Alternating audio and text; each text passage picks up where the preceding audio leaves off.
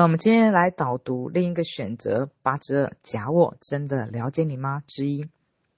我们再来谈谈假我，也就是程序的我。你认为你真的了解你自己吗？那么我来问你几个问题吧。你喜欢什么样的伴侣呢？你讨厌什么样的类型的人呢？你或许已经给出了答案，觉得自己喜欢的人就是自己认为的那样，但这可能只是你的想象哦。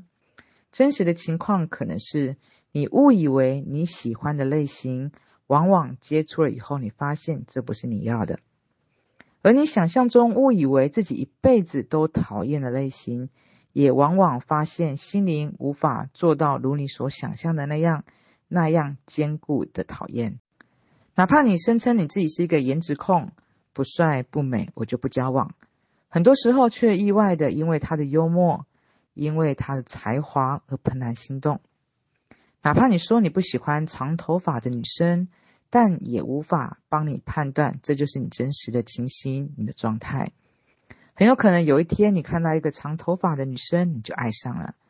在体验没有真正发生之前，所有的自以为可能都是假我给你描绘的，并非是你的真实。当然，关于你不了解你自己的这个问题上面，会有很多生命的体验为你刷新你对自己的了解，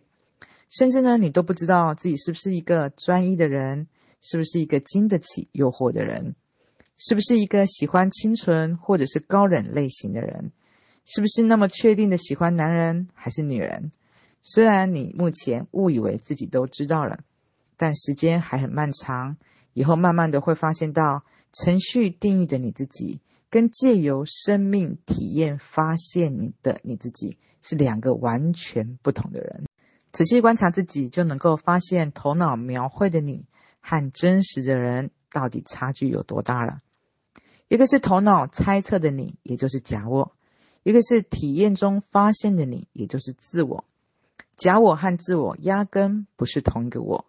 你误以为自己很专一，认为你自己很喜欢的明星，这辈子我绝对是忠贞不二的。慢慢的会发现自己是很花心的，居然会变心，居然会厌倦。当然，对伴侣也很可能你也会这样错看自己。你误以为自己很有意志力，喜欢一项运动。打算每天都去健身房健身，但是办了会员卡以后就不再去了。离开了此刻，我们会连未来半年自己的行动力与意志力都无法判断准确。你误以为自己很脆弱，绝对扛不住事情的。但有时候生命有些经验会让你发现，你比你想象中更坚强、更坚毅许多。你误以为自己这辈子能够掌控一切。但很多时候，命运之轮会让你看到什么叫做身不由己。你误以为自己能够守信用、按时交钱，但体验会让你明白，许多的时候你是无法预期的。就像许多人信誓旦旦的说：“此刻我借了钱，月底一定按时奉还。”但是许多人到了月底，压根就无法还钱，因为你不了解程序，他也不了解程序。大家都不了解程序，也就任由假我帮你随意勾勒出未来赚钱的计划了。最终会发现这些还是你的想象。接下来许多发生可能跟你信誓旦旦的那一刻判断的不一样。哪怕你发誓要改正的小缺点，很多时候也不见得真的能够改掉，总是反反复复的，直到你放弃。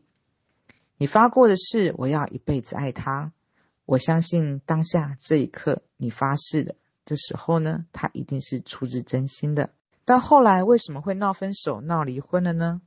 曾经那笃定不变的誓言与真心到哪去了呢？我想也不见得是你发誓的时候故意欺骗对方的吧，而这只是因为你不了解自己罢了。你对自己许多方面的了解，需要通过人生许多次重复的体验。在不同的体验、不同的环境之中体验，跟不同的人在一起体验，才会开始对自己有那么一丁点的了解。每一个人在爱的那一刻绝对是真爱，但同时他厌恶的那时候也是真的。每一刻情况都是真实的，不带含糊的。似乎一切都无法判断，我们无法相信自己的程序。那么我们要相信什么呢？什么可以作为判断标准呢？这么说吧，观察你自己。当你发现你的确活在程序中的时候，你的许多判断它就是不可信的。特别是当你不安的时候，请不要相信头脑给你的许多的诠释。很多答案是要等到心静下来，才能够接受到内在的智慧。一个人想要获得更多内在自我产生的链接，获得内在权威的指引，首先显而易见的要先观察自己，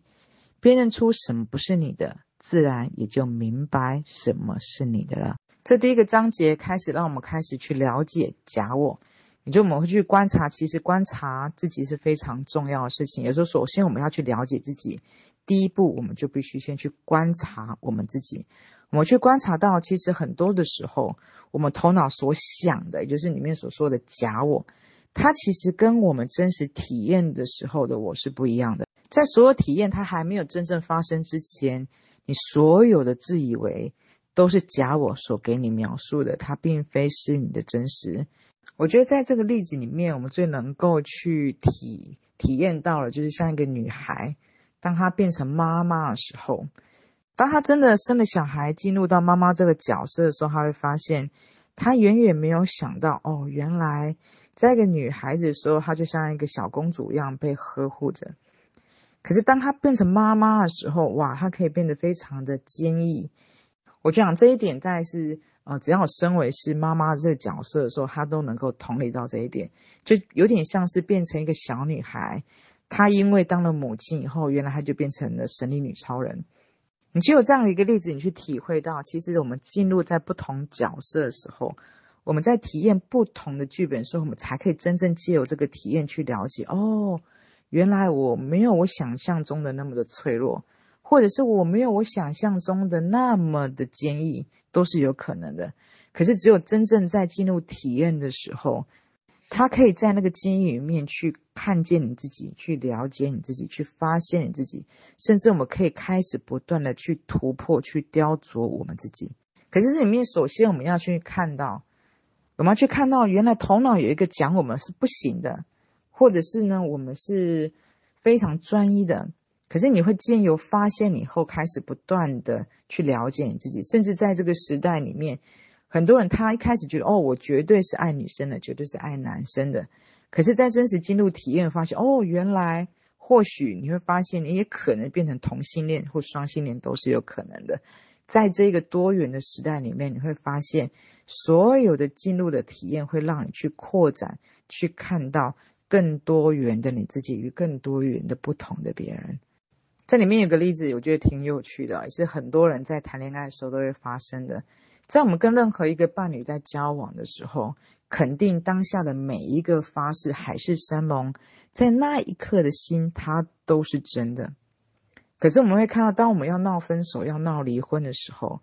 这时候笃定不变的誓言与真心去哪里了呢？其实我们只要去如实如是的去看待自己看待他人就好了。在当下发誓的时候的那个真心与爱，它是真的。